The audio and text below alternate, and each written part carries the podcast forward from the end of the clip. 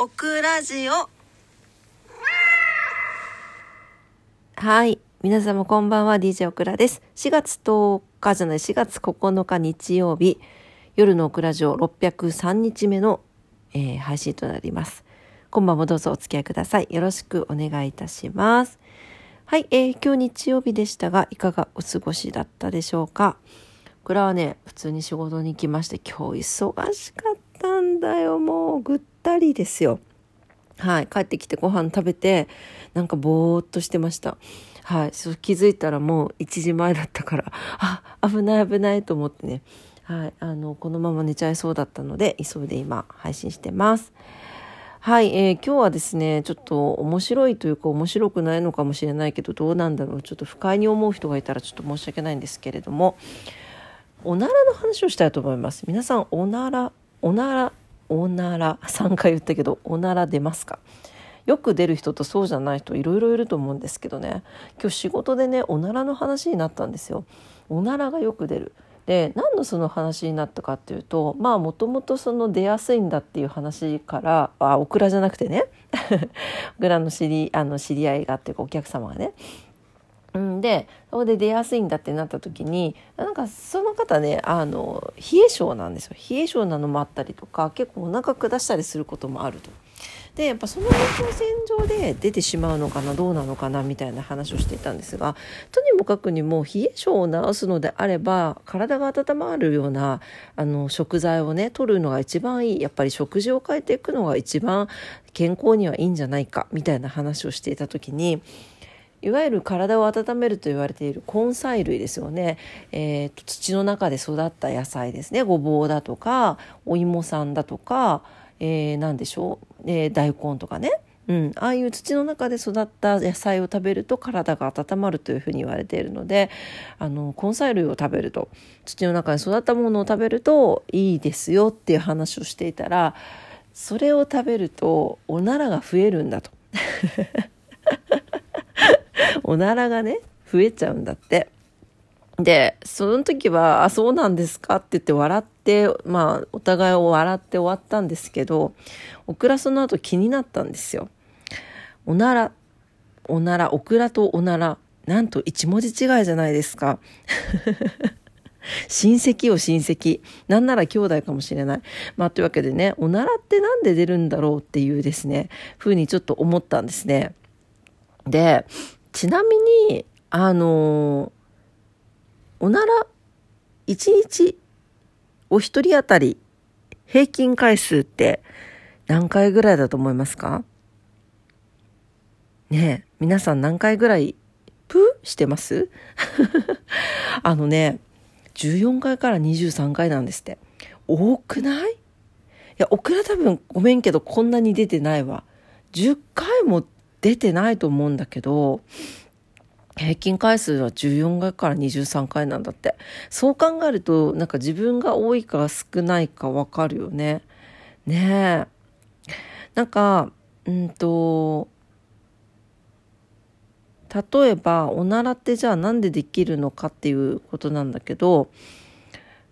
あのご飯を食べた時にうんと食道を通って胃を通って十二指腸を通ってで小腸大腸に行くじゃない？であの大腸まで行った時にねあの食べたものが腸内細菌の餌になるんだけどその時に腸内細菌が分解するんだって。この分解の過程で出てくるのがおならの元になるガスなんだけどこのガスにはメタンとか水素とか二酸化炭素があるらしいんだけど匂いの元になるのは硫黄なんだって。ね知らなかった硫黄はねキャベツとかアスパラガスとかブロッコリーに多く含まれるらしくってでこれこういった食材の中にあるラフィノースというのがすごく消化にあまり良くない物質なんですって。だから消化に悪いから胃とか十二指腸とかが小腸するして大腸に入っちゃって腸内細菌の餌になって発酵してガスが出ちゃうんだって。他にも動物性タンパク質も食べ過ぎ注意らしいです。なんか出やすくなるんだって。であとは空気を飲みすぎ飲み込みすぎちゃう人。だから、ドカ食いしたり、早食いしたり、ガブ飲みしたり、炭酸水飲みすぎたり、ストレスが多い人とか、タバコの吸いすぎとか、チューインガムの食べすぎとか、いわゆるこう、アニメでよくあるガツガツガツガツ食べるみたいなあの食べ方とか、ああいうのは消化されないまま小腸に行っちゃうから、ガスをたくさん使っ、作っちゃうんだって。だから、早食いの人は、なりやすいっていうことだよね。ガスが作られやすいっていうことだね。だから、よく噛むこともすごく大事らしいです。で、なんか、あとは、うんと、乳糖不対症っていう方もいる体質の方もいるそうでいわゆるその牛乳とかヨーグルト系の乳製品系ですねこれを食べると下しちゃう人とかはやっぱりガスが多くなったりするらしいんです。アレルギーとはまたちょっと違うらしいんだけど、なんかどうしても乳糖が含まれる食材を食べるとお腹下しがち。あとはガスが多くなるっていう人はこういう体質の人らしいです。ねいろいろありますよね。うん。まああとは、その、あんまり考えたくないけど、えっ、ー、と、病気の原因？病気が原因っていうこともあるらしい。過敏性腸症候群とか、機能性胃腸炎とか、胃腸症か、あとは糖尿病とか、狂皮症とか、そんな、あの、病気で、おならがプッププップ出ちゃう方もいるそうです。うん。なんで、特に、あのストレスとかね、あとは特定の食べ物を食べることで、あの過敏性腸症候群になったりとかそういう症状になる人も多いんだって。ね。気をつけないといけないよね。糖尿病糖尿病もやっぱりその中の一つらしいです。まあでもとにもかくにもやっぱりさよく東洋医学とかでも聞くけどなんか自律神経とやっぱり胃腸ってすごいつながってるよね。これオクラ調べててもやっぱり自律神経とかストレスっていうところが胃腸に悪影響をここが乱れると胃腸が悪影響を受けちゃってそれでなんかこうやってガスが出ちゃうっていうかあんまり消化が良くなくってその結果ガスが出てしまってそれがおならとして出るみたいなところがあるみたいです。なんか調べていくとすごい深くてもっともっといっぱいあったのよ。ちょっと全部喋、喋れないんだけど、それでなんか、このおならの原因っていうところをね、調べていくと、フォドマップっていう食品群が出てきたんですよ。っていうのが出てきて、FODMAP、F フォドマップっていうんですけど、これ特定の食べ物のことらしいんですけど、小腸から吸収されづらくって、大腸で異常発酵しやすい特定の食べ物なんだって。フォドマップ。で、これをね、うんと、なんで、これを食べると例えば下痢とか腹痛冷や汗っていう症状が出る場合がある。だから体質にもよるらしいんだけどね。でこれで吸収されなかったフォードマップどうなるかっていうと体腸で異常発酵するので腸内細菌が分解しようとして大量のガスが出るっていうおならにつながるんだって。ね、でフォードマップっていうのは FODMAP それぞれをあの頭文字で取っていたもので、えーと F はフォーメンタブル。ファ、フォ、フェ、ファファーメンタブルかな？発酵しやすい。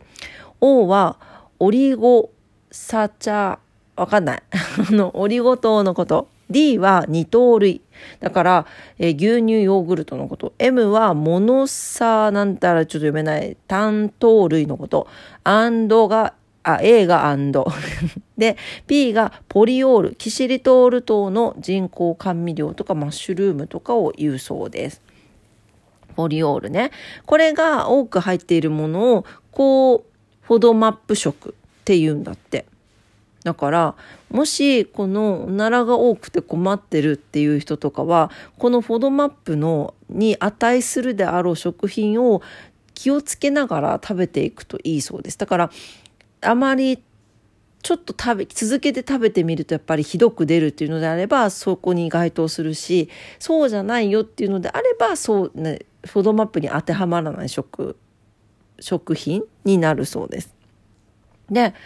一応いろいろなんだけどあの腸活にいいって言われているごぼうにんにくアスパラガスネギ玉ねぎきのこ類なんかは腸活にはいいんだけど過敏性腸症候群とかガスが多くて腹痛に悩ませてる人とかはちょっと原因になっている可能性もあるそうです。で、えっと、キャベツトマトレタス人参きゅうりじゃがいもとかはいいそうです。あと気をつけないといけないのは納豆柔らかいチーズプロセスチーズクリームチーズキムチヨーグルト牛乳ここも気をつけた方がいい食べていいのは固めのチーズとカマンベールチーズチェダーチーズバターマーガリンラクトフリー製品